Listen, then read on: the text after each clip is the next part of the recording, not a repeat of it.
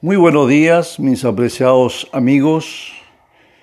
Reciban todos ustedes un saludo muy cordial. Es un buen momento para desearle bendiciones de parte de nuestro Dios. Queremos iniciar nuestro programa que eh, en esta mañana. Queremos invitarle para orar. Oremos.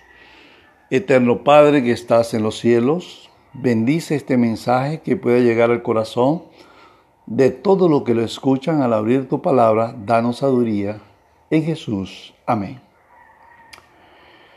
En el libro de Cantar de los Cantares, el capítulo 7, versículo 12, dice, levantémonos de mañanas a las viñas, a ver si brotan las vides, si ya están en cierne, si han florecido los granados, allí te daré mis amores.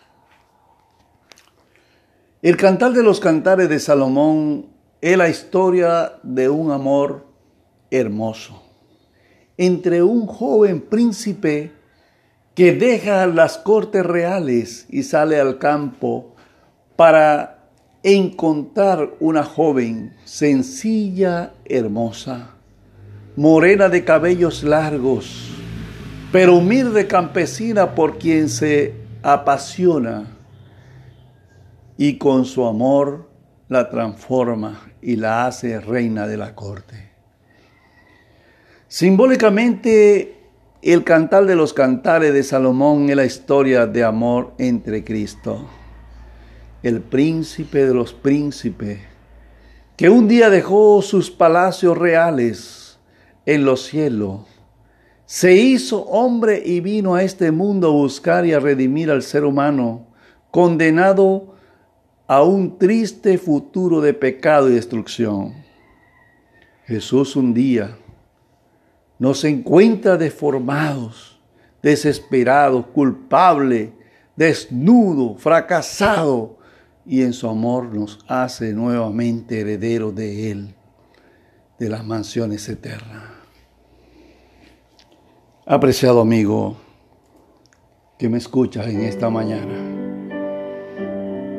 Después de todo este cuadro, tal vez sea posible entender mejor el versículo de hoy.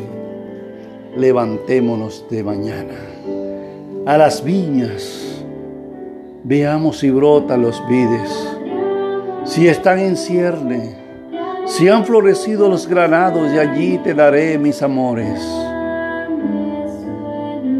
de manera romántica el Señor nos invita a buscarlo diariamente de mañana. El sabio Salomón está resumiendo la vida cristiana y el proceso de la santificación.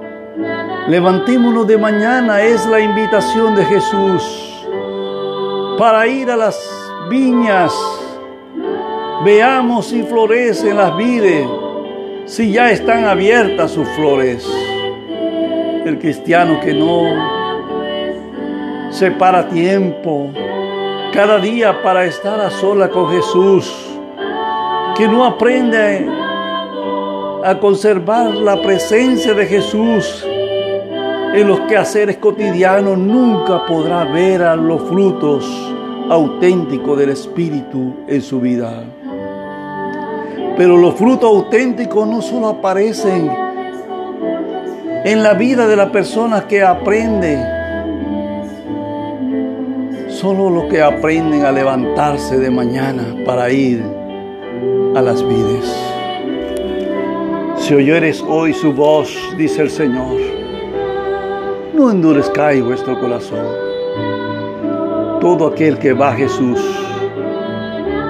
todos los días tendrá la oportunidad de ver a Jesús cuando venga a este mundo por segunda vez. El Señor en esta mañana te está invitando. Ven a Jesús. El tiempo en el que estamos viviendo es un tiempo corto. El Señor Jesús está esperando por ti. Dios pueda bendecirte en esta mañana y que pueda acercarte a Cristo Jesús.